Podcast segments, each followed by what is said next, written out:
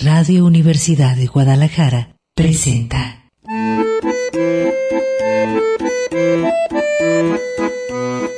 El acordeón. Pliegues bizantinos de la conversación. Con Manuel Falcón.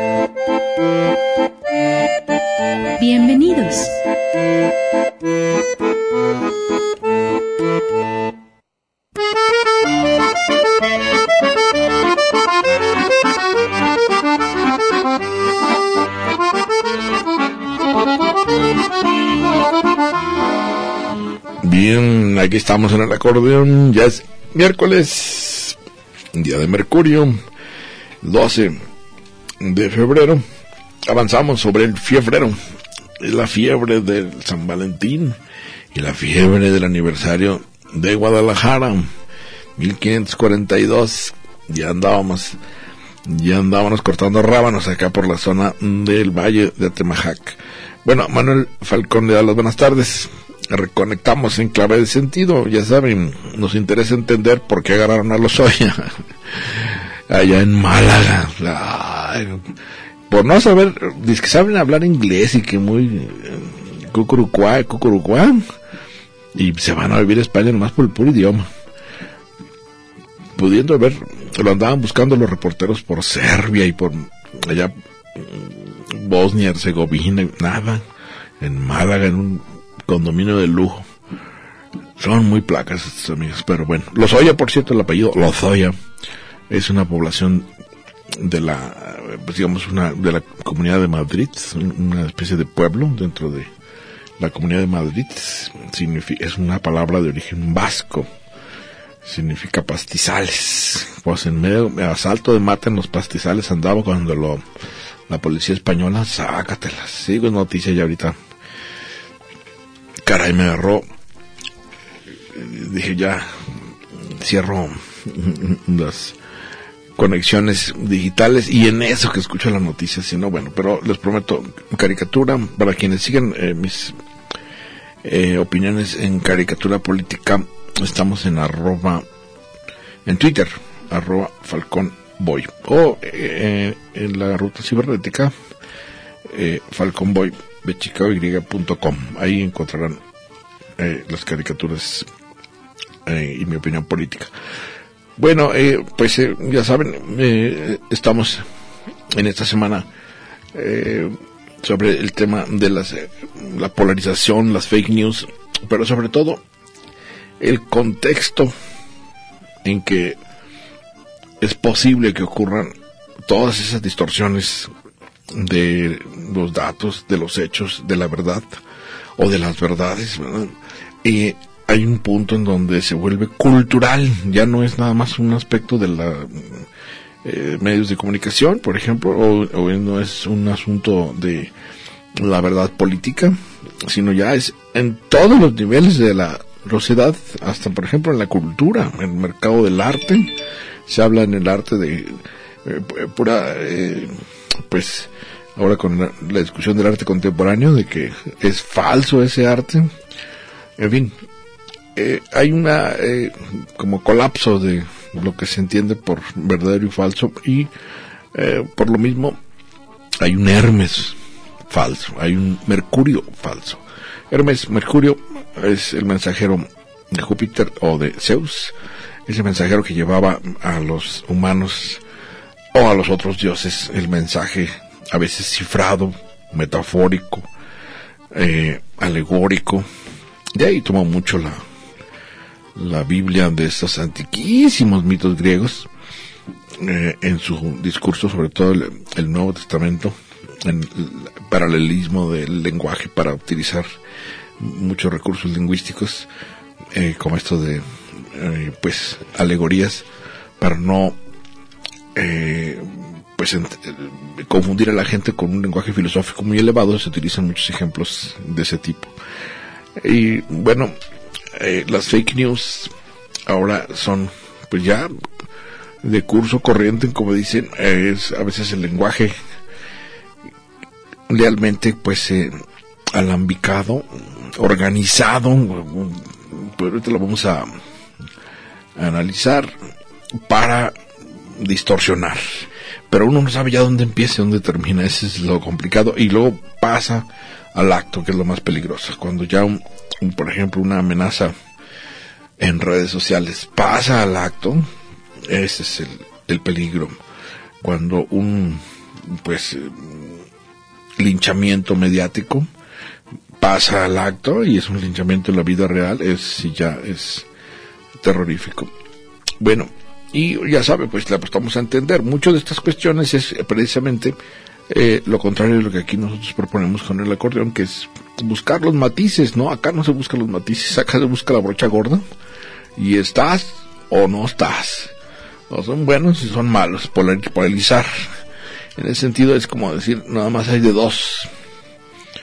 Y generalmente dicen, nada más hay de dos sopas y una ya se acabó. O sea que es autoritario el discurso y pues asusado generalmente por un clima político, social, cultural que se presta a este tipo de simplificaciones de los buenos contra los malos, los villanos y los superhéroes. Y no hay intermediarios, o sea, no hay como quien dice diplomáticos que gestionen la parte intermedia, que es la de los eh, pues matices, la que pone en duda ciertas comillas certezas, la que cuestiona lo que parece inapelable, la crítica, que la palabra crítica bien considerada no es ataque, sino es con criterio desmenuzar un argumento, eh, buscarle pues las inconsistencias a, un, a una declaración contundente o a un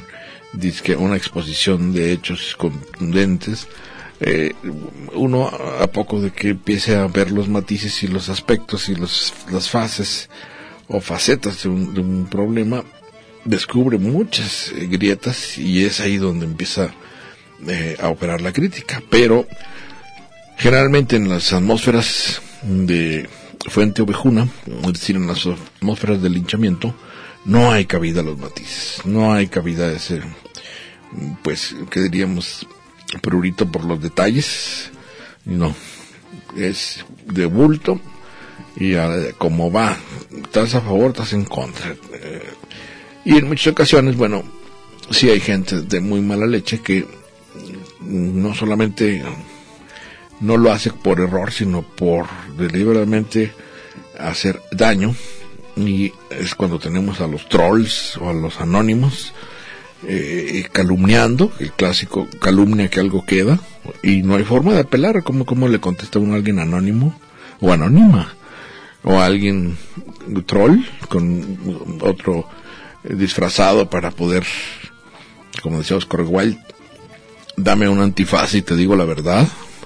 Es más fácil socialmente poder salir a decir mentiras y ataques personales e insultos con un disfraz a, a pura punta de pues de nombre personal y responsabilizándose es más complicado. Bueno, vamos a estar comentando de eso. Y en el Hermes falso, pues eh, él decía que hay muchos episodios en donde el mismo Hermes es, eh, o Mercurio, considerado patrón de los ladrones y los eh, embaucadores, precisamente por eso, porque tiene la artimaña del lenguaje, la, capacidad de enredar. Y, lo sabemos en cuántas ocasiones no ha leído usted en la nota roja que embaucan gente saliendo del banco con papeles y con que dame tú tanto yo te lo cambio por este billete o yo te voy a hacer ganar el doble de lo que traes ahí y guaraguara guaraguara guaraguara tran desplumado un pelado ¿no? o una mujer vamos a, estar comentando de eso y bueno eh, pues ya saben eso también eh, para evitar las fake news no hay como entrarle a los pliegues bizantinos. Vamos a comenzar.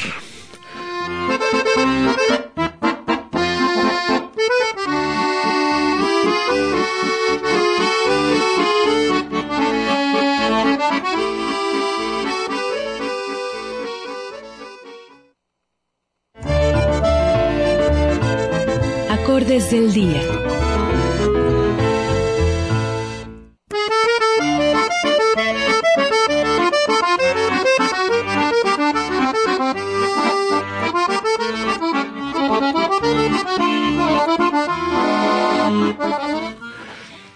Víctor G. Quintanilla está aquí con nosotros como todos los miércoles de Mercurio. Acompañando con todo gusto aquí, Manuel, llegando a- al programa Pues, vamos a hablar eh, de algo que... Ahora que, por ejemplo, eh, en- visto desde el ángulo de la ciencia, Sí, eh, hasta la ciencia se ha contaminado con las fake news. sí, por supuesto, es- por, supuesto. Eh, lo hemos aquí comentado mucho, hemos puesto muchos ejemplos, pero eh, lo primero que se viene en la mente son estas, eh, pues, por ejemplo, ahora con coronavirus, cómo han surgido. Es un excelente ejemplo, de una excelente oportunidad para ver cómo fluye la información, la comunicación, a quién le hace caso la gente, a quién no, cómo pululan las falsas noticias. Y pues que la ciencia, como cualquier actividad humana, no está exenta de rumores, eh, de anuncios antes de estar comprobado, de todo este tipo de pues dinámicas de la comunicación humana. Pero también dentro del campo de la comunicación pública de la ciencia, que es lo que yo traigo aquí a aportar a tu programa, eh, hay una, una perspectiva que para mí es un antídoto, si no eh, perfecto, sí muy útil ante todo esto que le llamamos las fake news o la posverdad o incluso los líderes eh, eh, eh, populistas que presumen su ignorancia, que eh, el sentimiento antiespecialista que pulula ahora en no solo en nuestro Pues país, en muchos, anti, yo. el- ese Sí. antiintelectualismo, Todo lo que es cultura, ciencia, bueno, todo es- es- es- ese antídoto que, que ya lo habían platicado muchos y, y ahora te- trataré de, de- de detallarlo durante el programa, eh, es el escepticismo, eh, la duda bien formada, es decir, no creerse las cosas cosa, a la primera. es otra cosa. Sí, sí, sí. Una, un- una, una duda, una duda que, que, que requiere de mayor y mejor información como para poder tomar una decisión. Vamos a decirlo como una duda metódica. Ah, perfecto, me gusta. Vamos a, a un corte y continuamos aquí en el acordeón en miércoles de Mercurio.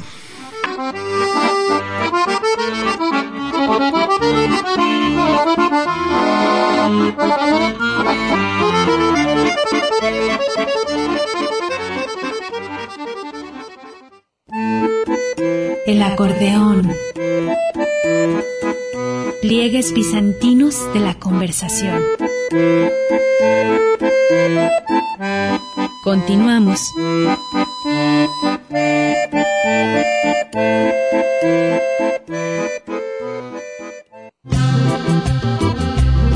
El acordeón. Pliegues bizantinos de la conversación. Continuamos.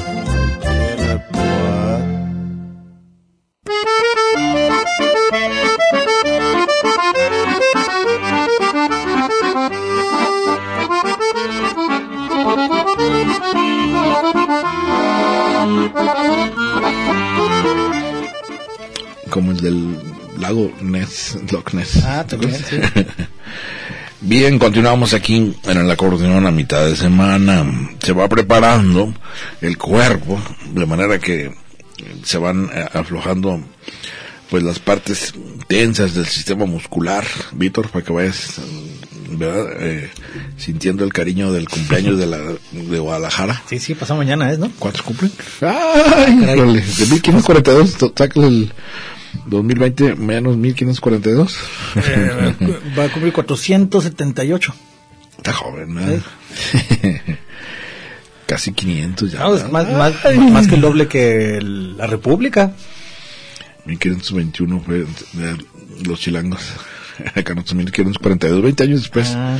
ya andaba acá Niño de Guzmán, queriendo precisamente emular, bueno, más bien eh, opacar a Hernán Cortés, que lo acababan de llamar a Cortés, ¿verdad? para que explicara lo de las, eh, pues, malas, los maltratos a los indígenas, ¿no? Y fue cuando le dieron la, la instrucción de que había que pues yo creo que son la simiente de los primeros derechos humanos, es decir, no se trata de matar a los indígenas, sino de evangelizarlos, porque había la duda de si tienen alma, ¿verdad? No, no, por supuesto que tienen alma y hay que evangelizar, hay que convertirlos. Entonces regresa y pues eh, en choque directo con Nuño de Guzmán, que conquistó aquí toda la zona de Occidente, pero este muy violento, muy atrabiliario, muy eh, prepotente. Y a pesar de eso, sus gatúbelos, porque pues ya ves que todo hombre de poder trae su séquito, su corte, corte también con H intermedia cuando es militar, de lambiscones, dijeron, les ordenó fundar una ciudad para la región que él estaba conquistando, que era esta precisamente de Occidente. ¿Y cómo le ponemos a esa ciudad? ¿Dónde nació Núñez de Guzmán? En Guadalajara, España. Pues Guadalajara se llama. Y que le pusieron Guadalajara. A tumbos, maromas y trompadas, pero se fundó Guadalajara. Eh, ahí la leyenda de esta mujer, ¿te acuerdas? Así, este. El, rey es mi gallo. Aquí nos quedamos, señores, empezó la, la frase. Ya estaba harta la señora, ya como tres veces que titubeando y que atrás de la barranca, cerca de Zacatecas. Fue la tercera o cuarta fundación, ¿no? El, lugar en donde ya quedó el. Bueno, viene siendo la cuarta porque te digo, ah. tres intentos y ya dijo, ya estuvo, ahora sí. Cuenta la leyenda que fue ahí el lugar atrás del Teatro de Gollado, ¿no te acuerdas? Hay una escultura y una especie de relieve en negro y luego está la escultura de Beatriz Hernández. Ah, ok, sí, sí, sí. Pues eh, acá la estoy viendo ya en una, fotografía de, un, grupo de Facebook que se llama México Art and Architecture, una muy buena foto de Beatriz Hernández. Ah, muy con, bien. Con la frase, sí, de noche con la con la con la catedral de fondo. Ahorita la subimos a, la página del acordeón y dice la frase, la frase famosa esta que dice gente aquí nos quedamos, el rey es mi gallo y aquí nos quedamos por las buenas o por las malas que luego se ve la voz del marido. ¿Cómo que el rey es tu gallo? ¿Yo que soy gallina? Ah, híjole, bueno. Y se decidió fundar Guadalajara. No hay, eh, se los comento, ya eh, lo había dicho en ocasiones anteriores, una fecha precisa en los, eh, en los, vamos, historiadores de la región, pero alrededor, decir, alrededor de febrero se fundó. Y también cuenta, no sé si podríamos decir que la conseja sería aquí, eh, que para hacer coincidir el cronista entonces de la ciudad, había cronista de la ciudad, el onomástico, el cumpleaños de un presidente municipal con la fundación de Guadalajara, le dijeron pues que sea el día de tu cumpleaños, ¿cuándo cumples años? 14 de febrero. Ah, pues, y además es día del amor y la amistad, se junta todo. Como muchas de las fechas también, ¿no? Sí, un poco arbitrario, sí, sí. Muchas, entre más lejos o más más antigua la fecha, más más este, ya ves cómo probable es que la hayan cuestionan, has escuchado, ¿no? La, la de la, el cumpleaños de Porfirio Díaz, dicen, es que es, el 15, 16, no, acomodaron mi cumpleaños. Entonces se festejaba él y se festejaba el país. Sí, y era una buena metáfora, él era el país. Él era el país en ese momento. Sí. Y, y, entre más lejos, eh, digamos, si nos vamos a 300 en el ah, tiempo, quiero decir, como por ejemplo el natalicio de Isaac Newton, hace más o menos 500 años, pues ya estamos hablando de que hubo hasta cambio de calendario, que si nos ponemos estrictos a lo mejor tiene un más o menos, ah, un margen de error de más o menos cuatro que meses. nunca he entendido porque para acá el calendario gregoriano es en enero, ¿verdad? Su cumpleaños. Ajá, caería en enero, no, en el, en el juliano caería en el, el 25 de diciembre, pero traduciéndolo a gregoriano, me parece que caería como en abril, algo así, o sea, serían muchos, serían meses después. Bueno, yo me acuerdo que, que enero, pero sí, tienes razón. Son, fechas que se escogen, pues, con cierta, eh, ¿qué diríamos? Mm, manera simbólica y pegan muy, muy bien. En cualquier caso, pues ya es una tradición que se festeje Guadalajara. Creo que ya empezaron con en el centro eh, una serie de espectáculos de luz y sonido. va a estar muy bien, según me comentaron ahí los amigos del ayuntamiento del alcalde. ¿Conoces a, Ismael del Toro? No, no, no lo conozco, no tengo gusto. Qué buen apellido del Toro, ¿verdad? Del Toro y la vaca. bueno, eh, fíjate, Víctor, estábamos comentando ahorita cómo esta pues terreno de las redes digitales y la misma revolución de, la, de las comunicaciones que despojó a los grandes medios tradicionales de su pues, ¿qué diríamos? Eh, interlocución única, ¿verdad? Porque eran así como inapelables y gran autoridad, se desfondó todo. Y entonces lo que podría haber sido eh, la, vamos, eh, realización de la predicción de Marshall McLuhan, ¿te acuerdas de ese científico social canadiense? que dijo que llegaría el momento en que sería una aldea global en todo el mundo, porque todos los medios de comunicación permitirían la, una, pues contacto instantáneo entre las comunidades, se acabarían las divisiones y las fronteras y demás. Él veía como siempre una utopía de la comunicación. Pues se pudo haber hecho porque decían, no, pues se democratizó ahora con Google, con, con Face, puedes estar hablando con gente del, del otro lado del planeta, ¿verdad? Y en tiempo real, etcétera. Pero, oh, oh, ironía, surge en ese momento la distorsión de la, de las noticias, la distorsión de los datos, la distorsión de la verdad, las trampas de, del internet, que ahora se llama, pues, eh, las fake news. Y eso, aunque tiene data ya antigua, decíamos ahorita, por ejemplo, también en la ciencia, eh, te decía a propósito del coronavirus, han surgido un montón de... Acá se Ah, curaron sí, con no sé qué hierbas, ¿verdad? Y allá Claro. le encontraron no sé qué, Claro. que comiendo Y- hueso de tiburón, y- pero y van a surgir muchos más, por ejemplo, eh, tanto que hacen ver como que si la alarma es mayor de lo que es, o, o incluso que ya hay una cura, o que hay una manera muy fácil de prevenirlo. Eh, de hecho, lo comentábamos ahora. O que surgió, ya viste, Que la teoría de la conspiración, ¿no? También, Ah, sí, también. ¿Cómo surgió el Todo. virus? Y no, pues lo crearon artificialmente para que se acabe la población de China porque está Lo más seguro es que de todo, de todo veamos un poco. De, eh, cada vez que hay un- un- una emergencia sanitaria, es decir, que, que- que hay un hay una algo grave que puede afectar la salud de todos, pues a todos, digamos, la relevancia cobra mayor este eh, nivel. Ya nos importa a todos porque a todos nos puede dar, entonces ya todos ponen atención. Si fuera un tema que no te importa, pues ni atención le pones. ¿Qué ha pasado? Bueno, por ejemplo, vamos a aterrizando ya en el tema de la semana de las fake news. Esta semana circuló por ahí y a mí me tocó verlo en un par de grupos de WhatsApp, que ya ves que es ahí en donde más circulan este tipo de informaciones. Eh, una que decía que hay una manera de prevenir el coronavirus que dice ¿En serio? sí sí sí un ejemplo pues de fake news es, este científicos del Tec de Monterrey porque aparte aquí sí le pusieron eh, El nombre supuestamente quién o sea de- de- más bien dónde porque no ponen el nombre No, el científico lugar, ni el lugar exacto ni el departamento Ya de ves que luego cuando lo ponen ambiguo es en una universidad. Ajá. Pero sí. En este ya le pusieron del TEC de Monterrey informa sobre la posible pandemia viral de coronavirus 2. punto, Dice para prevenir y entonces viene una larga lista de cosas para hacer, fíjate, para mantener el cuerpo en un estado alcalino.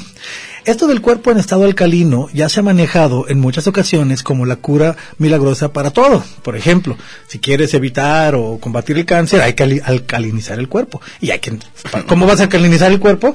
Bueno, mi, pregu- primera pregunta diría, ¿qué parte del cuerpo quieres alcalinizar?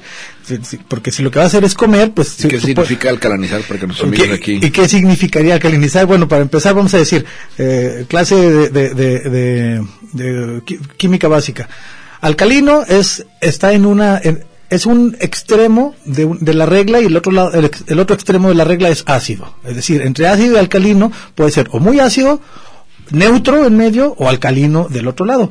Y así las sustancias tienen cierta... Oh, muy dulce. En esta regla, digamos que de un lado está lo alcalino y del otro lado está lo ácido, las cosas pueden ser más ácidas o más alcalinas o estar en medio, que es neutro, y se mide del 1 al 14. El 7 es el me neutro. acuerdo, la- las baterías de coches tienen, le echan agua, eh, tiene alcalino, ¿no? El, el agua que le echan a las baterías de los coches. ¿cómo Eh. Bueno, no, me parece que son ácidos.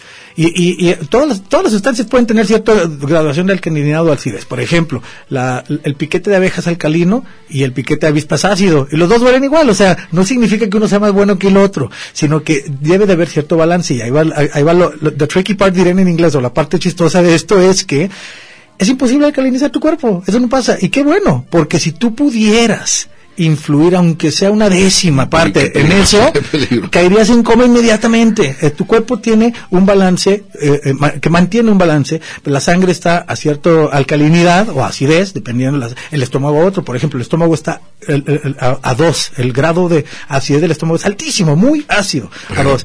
en- Pero se ¿para qué necesita, si no, no podrás digerir las- la comida. Oye, es como, eh, yo sí lo he dicho de la locura, ¿verdad? Es decir, si no le sabes al mm, cuarto de control de mando, ¿verdad? No te metas a la Sí. cabina a moverle los Mira, controles. aquí- lo bueno es que no, no sabes nada. Lo bueno- eh, eh, igual que con la mayoría de estas No, aseveraciones. estoy bien zafarifas, pero yo sé cómo arreglarlo. No, no, no, no te metas ahí. No, Vamos lo- a un corte. Lo bueno es que no es cierto en este caso.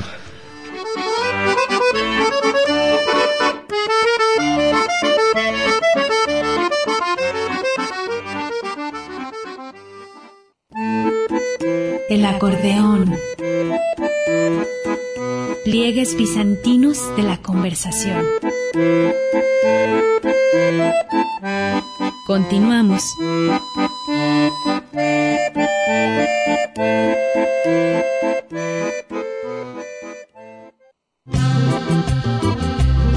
El acordeón.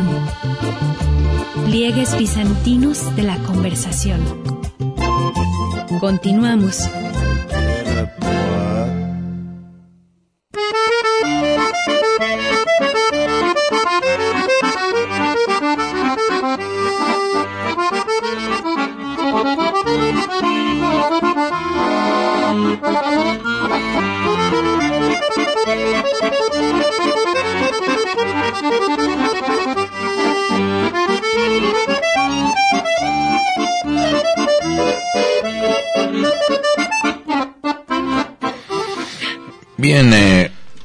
Continuamos aquí en el acordeón. En, fíjate, Víctor G. Quintanilla está aquí con nosotros. Bueno, por cierto, ¿tienes tu sitio de internet, Víctor? Sí, invito a quien quiera seguirme a través de las redes sociales convencionales, es decir, Facebook y Twitter. Aparezco como Víctor G. Quintanilla y con todo gusto le pueden dar follow y podemos mantener el ¿Colocaste contacto. ahí la fotografía que me dijiste? Eh, se, la, se la acabo de mandar a Fabián, este, a nuestro productor, para que la ponga en el, en el Facebook del acordeón. Hay, que, hay que la ponga la foto Muy esta bien, de, de de- de Beatriz Hernández. Beatriz Hernández, alusiva a el festejo del aniversario de, de Guadalajara. Fíjate que no me lo vas a creer, pero no trajiste pastel con velita. ¿no? Ah, Lo, vamos a guardar para la próxima semana. Que se Hoy junta es con mi cumpleaños, ¿se acuerdas? el día de Darwin. Hoy es el día, sí, el día de Darwin. Se Es festejan cumpleaños de Darwin. 112 años del natalicio de Darwin, Darwin. nació el 12 de febrero de 1809. Murió a los 73 años. Ahora diríamos estaba muy joven, ¿no? 73. Sí. Ya ves que estuvo siempre, después del regreso del viaje, que le había picado un bicho, que todo el mundo dice que era la enfermedad de Chagas, Decía, parecer eso era. ¿verdad? Sí. Este, ya nunca se compuso, pero bueno, nunca dejó de una disciplina férrea, al hombre no dejó de escribir ni de investigar. Eh, creo que cuando lo- alcanzó ya la la muerte estaba investigando la evolución de los, eh, ¿cómo se llaman? Ay, ah, la, la. no los caracoles, sino, ¿cómo se dice? Las conchas y las variaciones en el- de las de los animales, de los supongo. moluscos. Ajá. sí, y ya, ya muy, muy complejo el sistema porque es más difícil comprobar en esos animalitos Sí. pues eh, los cambios de selección natural, ¿no?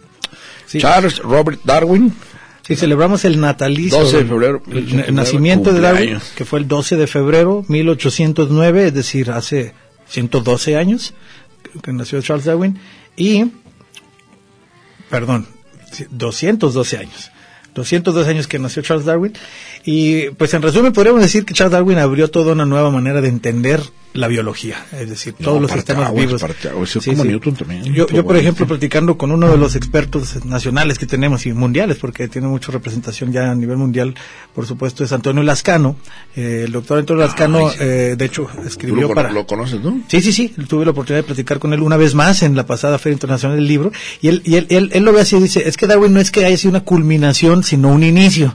El, el- lo que él describió sirvió de parteaguas, lo que hablábamos de los para- de cambios de paradigmas, ese fue un cambio de paradigma, completamente, es decir, descubrió un mecanismo por medio del cual las especies, por medio de la adaptación, van cambiando todo el tiempo. Y aparte, aparte le alcanzó a ver la dirección que tiene, que es no tiene dirección. Es decir, no es que se vayan refinando o perfeccionando los mecanismos, los organismos, sino simple y sencillamente se van adaptando a su entorno para sobrevivir mejor.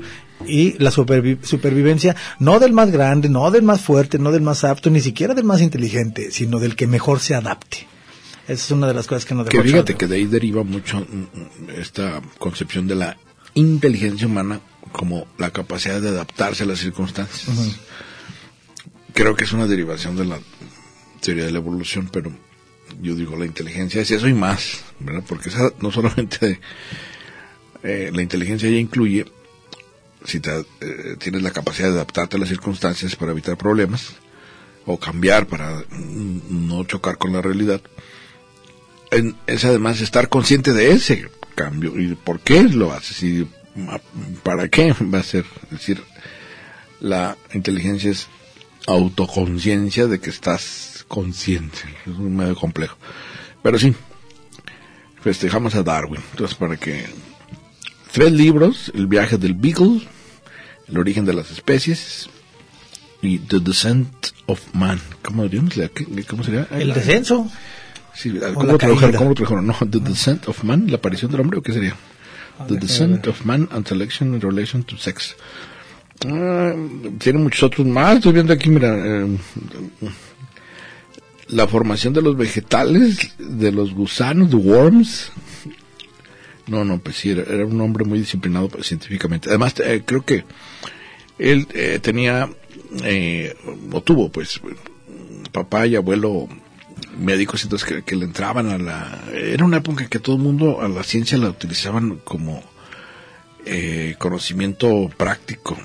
Grandes inventores los británicos y no le sacaban al bulto verdad porque ahora uno dice no pues si no eres especialista ni hables verdad no allá le entraban a la pintura la, la ciencia la mecánica eran como más universales y él estaba en una familia en donde le alentaron pues digamos su interés por, ahora diríamos, la biología. Mira, el, el, libro, el título original es The, The Descent of Man. Sí. and Selection in Relation to Sex. Y en español, eh, este libro originalmente publicado en febrero del 71, en español se llama El origen del hombre. Mm. O completo con el subtítulo sería El origen del hombre y la selección en relación al sexo. Sí. Es que estoy pensando que The Descent of Man sería como literalmente el descenso hasta llegar al hombre, ¿no? De la, de la evolución. Decíamos como también, ahora que hablamos de Darwin, se, hablando de las fake news y el terreno abonado para engañar, se falsificaron fósiles, ¿te ah, acuerdas? en muchas partes del mundo, que ya encontramos un fósil del, cuando hubo esta, eh, sí te acuerdas, ¿no? Este tópico de... Es que hay que encontrar el eslabón perdido para poder certificar que la teoría de la evolución es cierta. Que era una trampa, creo yo, disfrazada de los que dicen... Es nada más una teoría, sinónimo de hipótesis, no está, no está realmente pues confirmada. Entonces, mientras no se encuentre el eslabón perdido, ¿te acuerdas? Sí, sí, sí como que si tuviera que encontrarse un, un ser o un, fósil, un fósil, un esqueleto que fuera mitad, eh, aparte aquí está un, un, error, que fuera mitad chango, mitad persona, por decirlo así, cuando sabemos que no es lo correcto decir que descendemos del mono, sino que los chimpancés modernos que hoy existen en la Tierra y nosotros se transformó.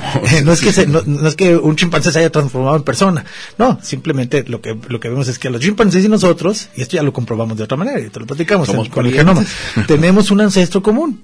Hace más o menos 8 millones de años vivió alguien un, un, un, ser que fue ancestro común de los dos. No es que nosotros salimos de ellos, sino que los dos tenemos un tatara, tatara, tatara, tatara ancestro que, Pero es el mismo. si fue una rama de primates que se desvía. Sí, sí porque te acuerdas también está hablando de fake news la argumentación tramposa de los religiosos ¿tú?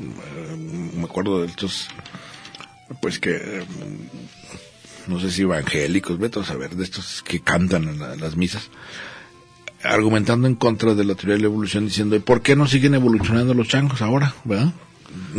porque si es cierta esa teoría entonces todos los simios y todos los primates todos los apes, como dicen en inglés, pues ya estarían en proceso de, no sé, desde el curso de su vida, de empezar a adquirir el lenguaje, empezar a desarrollar cerebro. Sí, eso también es otra manera Para desacreditar la teoría de la evolución, para decir, no, ya se quedaron changos de por vida, así están, ya. No, no, y las, los organismos que están en la Tierra, o sea, nadie puede, puede decir que no siguen evolucionando, nada más no todos van a evolucionar hacia donde mismo que nosotros, o sea, no, no es que vaya un, no es que haya un solo caminito y nosotros vamos adelante, sino que en el proceso de adaptación, curiosamente, y para nosotros afortunadamente, a nuestra especie le convino le conviene significa los que lo tuvieron, sobrevivieron y los que no se murieron, a nuestra especie le convino tener mayor capacidad craneal para tener mayor procesamiento de eh, eh, tiempo, del tiempo, del espacio, de, de, el, tiempo me refiero a acordarse en dónde había comida, el espacio, recordar por dónde moverse sin que te agarren los depredadores, y llegó el momento dado en el que poco a poco creció más una parte de nuestro cerebro que es en donde reside nuestra capacidad de raciocinio. Es, eso no significa que a las tortugas les convenga y a lo mejor nunca lo desarrollen, porque a ellas los que lo que convino es tener la espalda dura y desarrollaron un caparazón, o, o a las jirafas les convino tener el cuello más alto para alcanzar la comida que tenían más lejos. Entonces, después de millones de años, eh, los, los, todos los seres de la Tierra siguen evolucionando, incluso, incluso está el debate en cuanto a, y nosotros seguimos evolucionando, puesto que nosotros nos salimos de la naturaleza de cierta manera cuando empezamos a decidir por nosotros mismos qué, a- qué queremos comer, no necesitamos ya subirnos árboles para conseguir comida, o sea, nosotros ya, te- ya tenemos una vida más artificial, incluso estamos moldeando. A domicilio. Sí, estamos moldeando incluso la vida de los demás animales, porque por ejemplo hay animales que su evolución ya no fue selección natural, sino selección artificial. Ah, sí, sí, sí. sí. para, para ponerla bien fácil y rápido, los perros, el, el can, el, el, La cruza. el can- canus lupus domésticos, eh, son cosas que nosotros decimos porque nos parecía más chistoso el Sí, que tenía pellejito o porque se nos hacía más bonito el que era más mansito y nosotros los cruzamos hasta ser lo que son hoy los chihuahuitas o los grandes pitbullsotes porque nos convenía a nosotros. Esa es una selección Nomás artificial. que cuidado, no, no cruces gato con perro. Es, es- está complicado, está complicado. Eh, fíjate, estaba viendo la esposa de Darwin, ya ves que Emma, Emma Darwin, bueno, Emma Wedgwood. Eh, ¿Sabes cuántos hijos tuvo Darwin? No, no sé. Y ahí lo ves barboncito, peloncito, bien tranquilo, ¿verdad? malito de su pancita. Diez hijos. ¿Qué tal el hombre? ¿Qué hacía además de, de investigar? Era el tiempo en el que Porque le, de- tenía lo- muchos hijos en Lo ese tiempo, criticaban mucho eh, que se la pasaba, eh, pues era más bien huraño, ¿verdad? De temperamento misántropo. Pero, pues yo creo que se aplicaba duro, ¿verdad? Amigo, diez. Híjole. Piénsate, Víctor. ¿Diez criaturas? ¿Te No, avientas? ¿Te avientas? en estos tiempos es prácticamente imposible. Pues Emma Wedgwood, Emma Darwin le dio 10 hijos y lo sobrevivió. Ella aterrorizada, aquí eh, cuenta en, en su biografía, lo quiso frenar, fíjate, con su... Por eso se tardó tanto en publicar, por la esposa, Así por, que era por- muy religiosa. por lo que estaba y entonces un día anunciando. entró, entró en crisis en una de las discusiones, y me van a ser de las más latosas, ¿verdad? porque Darwin no era dado a, a debatir sus ideas. Él más bien estaba investigando y todo, pero entrar al escándalo, grito y sombrazo no era de ese temperamento. Sí, es que el, el, el cambio de paradigma. dijo, he descubierto que eres materialista. Sí, eres materialista.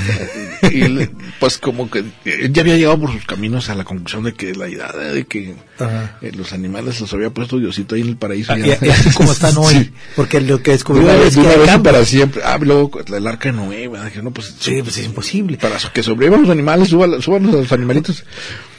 Pues no, tampoco. Entonces ah, llegas a la conclusión de que también pues está muy cerca ya del agnosticismo, el ateísmo Sí, sí. y el materialismo. Y- y ahí Entonces ella bueno- dijo, fue "Eres bueno que materialista. Dime aquí de una vez por todas si no hasta aquí llegamos. ¿Crees o no crees en la palabra de Dios? Y no, pues sí, sí iba a misa y todo para no pelearse con la mujer, ¿verdad?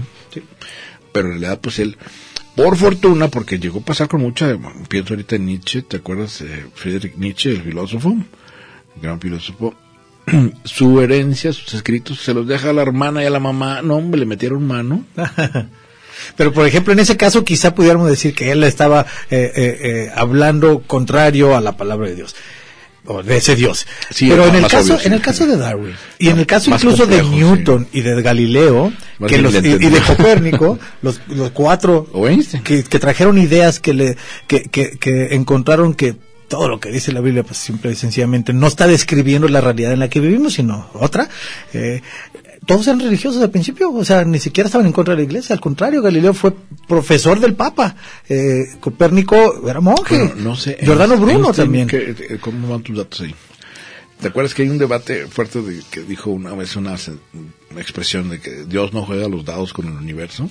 sí eh, Pero no sé si la metáfora más- era de broma. sí ¿no? Sí y su- su- supongo que sí. Porque Eh, la del relojero no creo que se la aventara, se la comiera, ¿no? El problema con Einstein es que está mal, tan mal citado, es decir, Sí. le han atribuido citas de una manera descomunal, traducciones. o tra- traducciones mal hechas. Sí. La mayoría de las citas que se le atribuyen ni siquiera las dijo él, así que ya es hasta difícil filtrarlas. Tendríamos que estar con un libro que de veras eh, el traductor haya sido confiable. Fíjate, cuidado con las citas en internet porque no, no, ponen una frase que les gusta y le avientan el nombre. Sí, exacto. ahí que y, y como Einstein es, prestigio. como Einstein es como símbolo de inteligencia del siglo XX, ya lo que sea que venga, dice que lo dijo él, lo vamos a creer. Y eso, es- esa es una de las cosas que hay que decir acerca de las fake news. Una de las primeras defensas que hay ante una fake news, una falsa verdad o ante un simple rumor que pudiera hacer daño, es lo primero que tiene que uno que hacer es preguntar, ¿y quién dice?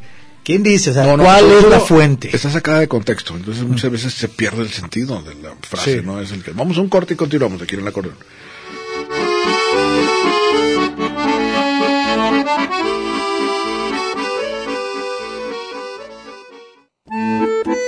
El acordeón. Pliegues bizantinos de la conversación. Continuamos.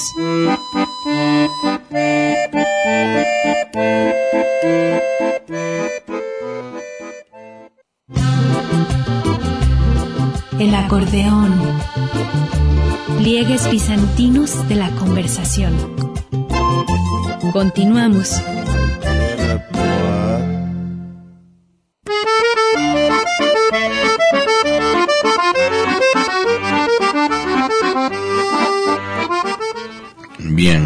Aquí en el acordeón. Eh, rumbo al cumpleaños de la ciudad de Guadalajara, rumbo a el Día del Amor y la Amistad, San Valentín. Fíjate, Víctor, estoy leyendo también aquí en Estados Unidos es cumpleaños de Abraham Lincoln. Abraham Lincoln. No. ¿Qué tal que el gordo Honest- naranja se pone? la- dice que está a la altura de Lincoln. Sí, del- que si estuviera aquí- gordo.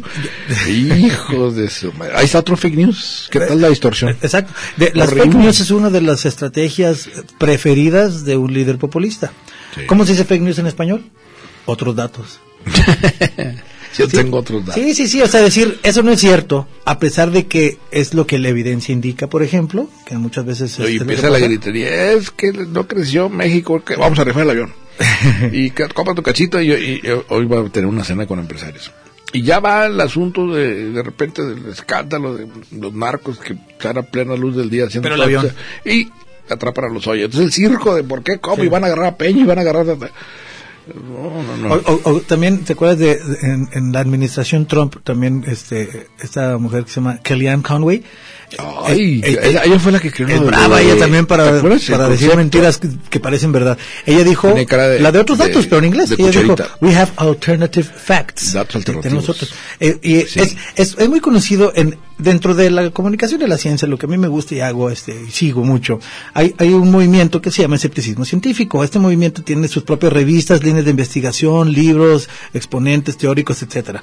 Entre ellos, por ejemplo, estaban Isaac Asimov y Carl Sagan, fundaron una revista que yo todavía la recibo físicamente a veces, este, que se llama Skeptical Inquirer, donde se Y la- publican Y en la sigue porque ya no está ninguno de los dos. eh, eh, sí, no, ya no está. Se apellida Kurtz. Ahorita busco el, el nombre. El, el que la sigue se publica en Filadelfia. Es, es una revista trimestral en donde se publican estudios en torno a la línea de investigación, comunicación pública de la ciencia, en torno a escepticismo científico. Es decir, Mm. la, la, la, la- duda, ¿cómo, cómo, cómo dijiste tú? La, duda bien formada. La duda metódica.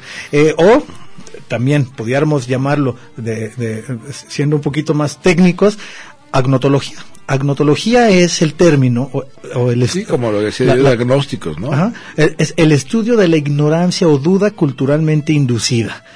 Por ejemplo, eh, vamos a ver una película este, que se llama Mercaderes de la, de la Duda.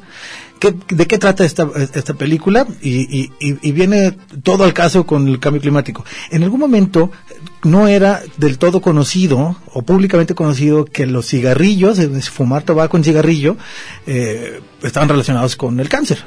O sea, hubo un tiempo que no sabíamos. No, y, y se vendían los cigarrillos como si nada. Los actores en el cine todos. Y ya salían en, fumando. salían en la tele, en las películas, todo el mundo fumaba, fumaban en el avión, fumaban en su casa, fueron los maestros fumaban en la escuela, todo el mundo fumaba donde se le diera la gana, no, no existía ningún, ningún temor de que fumar te hiciera daño a ti, y mucho menos que le pudiera hacer daño al de al lado. Hay, hay una, todo un, un ensayo y, que se- lo convirtió, era símbolo de elegancia. Entonces, pues todo el mundo. Sí, y- y- y no era casualidad, pues porque hay millones de dólares en- empujando que sea algo que usemos todos, ¿por qué? Pues porque es una industria multimillonaria, ¿no? El tabaco Como- desde como que la- llegaron los europeos a la- América, La, la industria de las armas, ¿no? Porque dicen, ¿cómo También. no paran la producción de eso si ya saben que está relacionado con el Sí. cáncer? Ah, pues. Bueno, entonces lo que sucedió es que cuando se hubieron producido suficientes estudios y suficiente evidencia evidencia respaldada con estudios, este, eh, con metodología científica, que, que indicaban que fumar es causa de cáncer, es decir, la frase final de la evidencia es fumar causa cáncer. Aumenta las probabilidades de que contraigas cáncer en miles de por ciento. Una vez que se produjeron todos estos estudios, la reacción de la industria del tabaco, se juntaron todos, financiaron lo que llaman lobbyists, es decir, cabilderos, gente que trabaja de, entre los diputados y todo, para empezar a adquirir poder y para empezar a mover la duda, es decir, que no era cierto. Por ejemplo, y es esto, es una fake news. Empezaron a sacar anuncios en los que decían, parece ser que fumar te hace bien. Están la duda. Ah, bueno, entonces lo que, lo que estaban provocando es una falsa equivalencia. Los científicos dicen que hace daño, pero hay hay algunos que dicen que no hace tanto daño, que hasta hace bien. Entonces ya el público escucha eso, viene una disonancia cognitiva que significa no puedes tener en la cabeza dos, ideas que se contrapongan entre sí. Dos verdades. Dos verdades. Entonces pareciera que las dos son igualmente valiosas ¿Y qué pasaba? Normalmente la gente terminaba quedándose con la más cómoda. Eso es lo que hacemos. Cuando son dos verdades en tu cabeza que no caben, te vas a terminar con la que más, más a gusto te sientas, con aquella que te cause menos problemas. Con la que puedes racionalizar incluso, ¿no? Y si fumas, Fumo porque... ¿Cuántas veces has oído que estoy fumando porque estoy nervioso, para que se me quiten los nervios? Sí o para, digo, para relajarme o para cuando, eh, para que se me quite el frío. sí, sí, sí. Racionalizarlo es una manera de decir, mejor me quedo con la versión de que no hace daño. A pesar de que haya evidencia de que sí hace, no, me quedo con la que no hace daño. Esta disonancia cognitiva y esta tendencia, porque somos flojos y que preferimos las respuestas fáciles y las que no cueste trabajo el, lo que tenemos que hacer, eso no te engaño por completo. Pero como preferimos eso, entonces por eso proliferan las fake news en todo, en nutrición, en salud. Por eso siguen existiendo las religiones y por eso siguen existiendo los eh, fenómenos paranormales. todo, todo lo que se puede comprobar que, que no. los, los Óscares? Bueno, eh, parte de los Óscares, yo, yo veo cachos en YouTube. ¿Escuchaste el discurso de Joaquín Phoenix? No, la verdad no lo vi. Híjole. Bueno, escúchalo y luego la comentes porque sí, pero es un poco lo que estamos hablando ahorita. De repente alguien empieza, un actor empieza a hablar de que si no matemos a las vacas porque pues no sabemos lo que sienten cuando le quitamos a sus bebés y con ah. una especie de antropo, antropomorfo la visión ¿verdad? antropomórfica muy común verdad pero yo siempre he dicho es como si lo voltearas el, un actor hablando de políticas públicas o políticas sociales o de política punto es como si hicieras un político que empiece a hablar de actuación ¿no? O que empiece a hablar de maneras de... Sí, pues va a decir lo que, lo que él cree, en lo que él cree y... y, No, pues no le toca hablar de eso, ¿verdad? No, le toca, pero aprovechó la palestra. sí. Pero siempre les da por echar sus... Decía yo, lo que... Lo, hay muchas cosas que hemos... Dije comprobar que no, eso no es cierto, es me, retracto, es imposible comprobar un negativo, eso lo sabemos desde hace más de dos mil años. Lo que es, es imposible comprobar un negativo. Ah, sí, sí, sí. Es una, la segunda ley, ley de, lógica aristotélica. Es imposible comprobar un negativo. Lo que sí podemos es comprobar, o sí podemos encontrar que no se comprobó que era positivo. Pon un ejemplo, porque este ya, este que es muy bueno compruébame que no existen las hadas. Ah, sí, muy pues, híjole.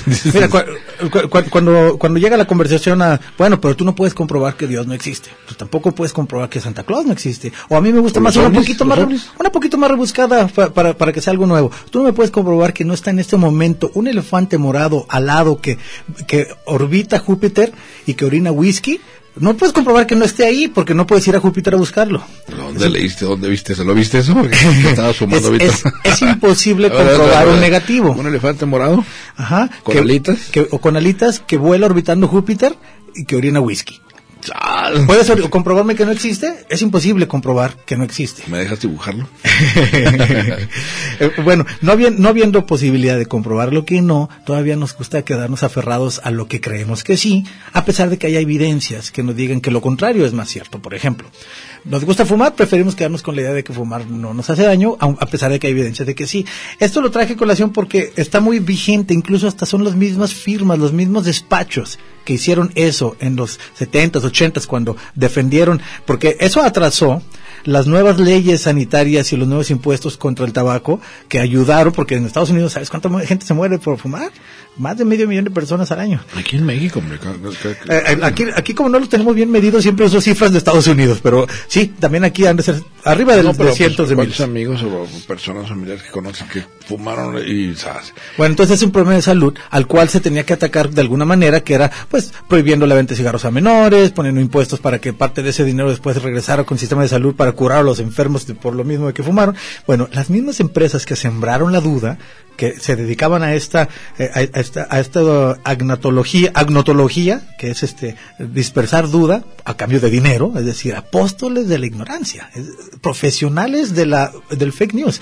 Esos mismos despachos ahora están siendo contratados por quién crees? Por las petroleras, para meter la duda de que el cambio climático no es real, que, que hay duda acerca de que de veras estemos ah, cambiando el clima, que incluso parece que no, que ya se está enfriando. O sea, esa duda, que no existe porque el consenso internacional de, entre los expertos es de 97% dicen que sí, y del otro 3% la mayoría dicen que sí, pero que no sabemos por qué.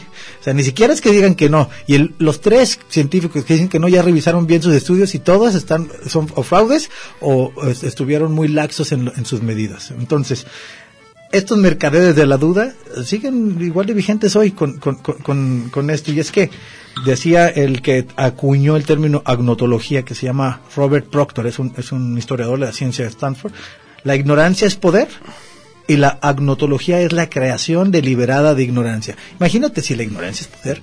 Si tú sabes que en- entre más ignoren, más fácil pasar tus mentiras o tus juegos de, de palabras como para distraer Pues es la que, atención. Víctor, casi toda la publicidad va a entrar en ese pues, renglón del, ¿cómo es que se llama? Ganatología. Agnotología. Eh, o la política, el demagogo, pues híjole, siempre una forma de racionalizar.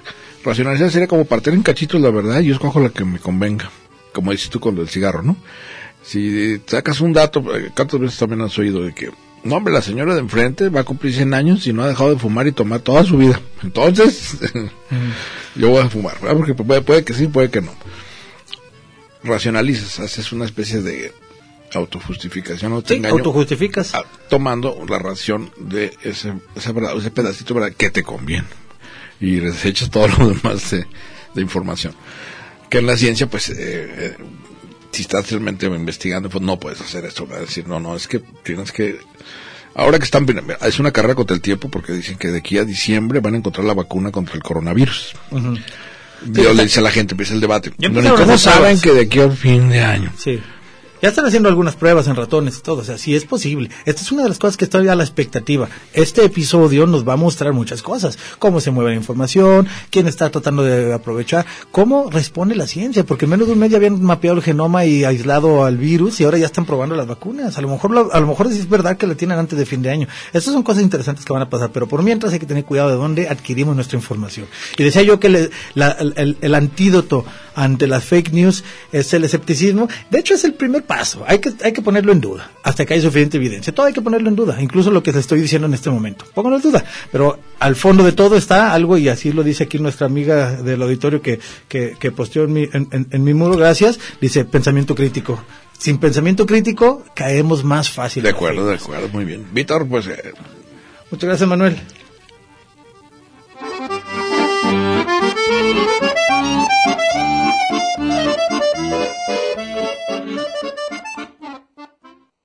Red Radio Universidad de Guadalajara presentó